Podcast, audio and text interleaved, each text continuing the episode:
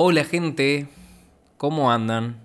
Bueno, vamos a transitar este segundo episodio de esta nueva temporada de podcast, donde les había comentado en el primero que iba a ser más dinámico y ya iba a evitar leer o interpretar textos, reflexiones, y hacerlos personal, digamos, ¿no?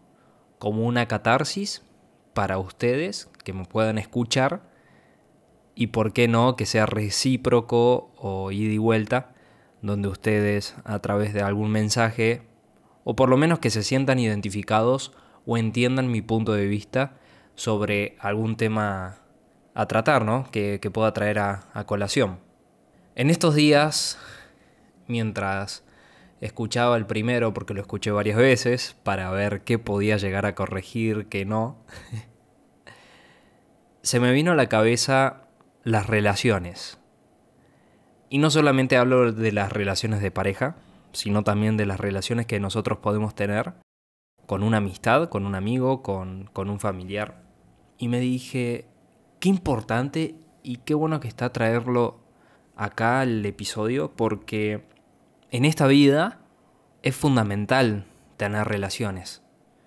Tener con quién hablar, tener con quién compartir un momento, tener con quién verse o abrazarse.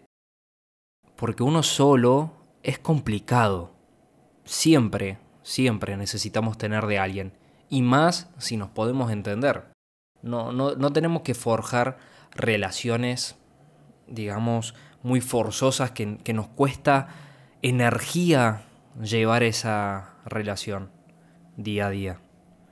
Entonces, de eso quería hablar hoy, ¿no? De los distintos tipos de relaciones, porque se considera, y yo lo considero, con mis 27 años y varios años, digamos, de, amistad y tengo la suerte, suerte y tomé la decisión de elegir qué amistades o qué relaciones quiero tener en mi vida. Y me voy a focalizar más que nada en las amistades, porque la familia, mi núcleo familiar, no me puedo quejar, amo a mi familia y, y no tengo mucho para ahondar ahí, pero sí en la amistad. ¿Por qué? Uno cuando es chico se hace amistades, te haces amistades, no, que querés ser mi amigo, esa pregunta, ¿no? Ilusa de, de tener a alguien con quien jugar. Y después vas creciendo y claramente tu cabeza va cambiando, tus ideas sobre la amistad.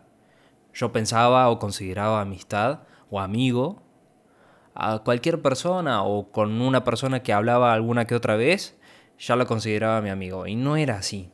O por lo menos en ese momento yo lo tenía a ese concepto de amistad. Cuando comencé la facultad y me fui de mi ciudad natal, empecé a notar otro tipo de amistad o la relación como que iba mutando, si se quiere decir de esa forma, ¿no? Entonces, tuve un grupo con el que hablaba más, que me los dio la escuela, a esas amistades, cuando hice un cambio de, de un colegio a otro.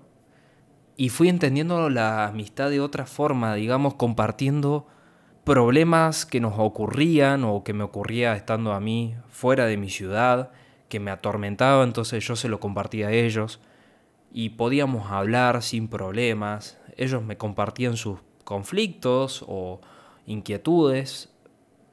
Y hoy en día, por más que no los vea seguidos y estemos en la misma ciudad o no, yo sé que si levanto el teléfono comentándoles que tengo un problema, van a estar ahí, escuchándome, aconsejándome.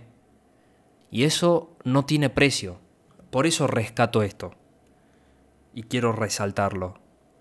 Las amistades se construyen, se trabajan, se reman, como un dulce de leche, pero al igual que una relación de pareja, una relación con un, con un familiar, se tienen que trabajar porque es en conjunto para poder estar bien y ver hacia dónde va uno y hacia dónde va el otro.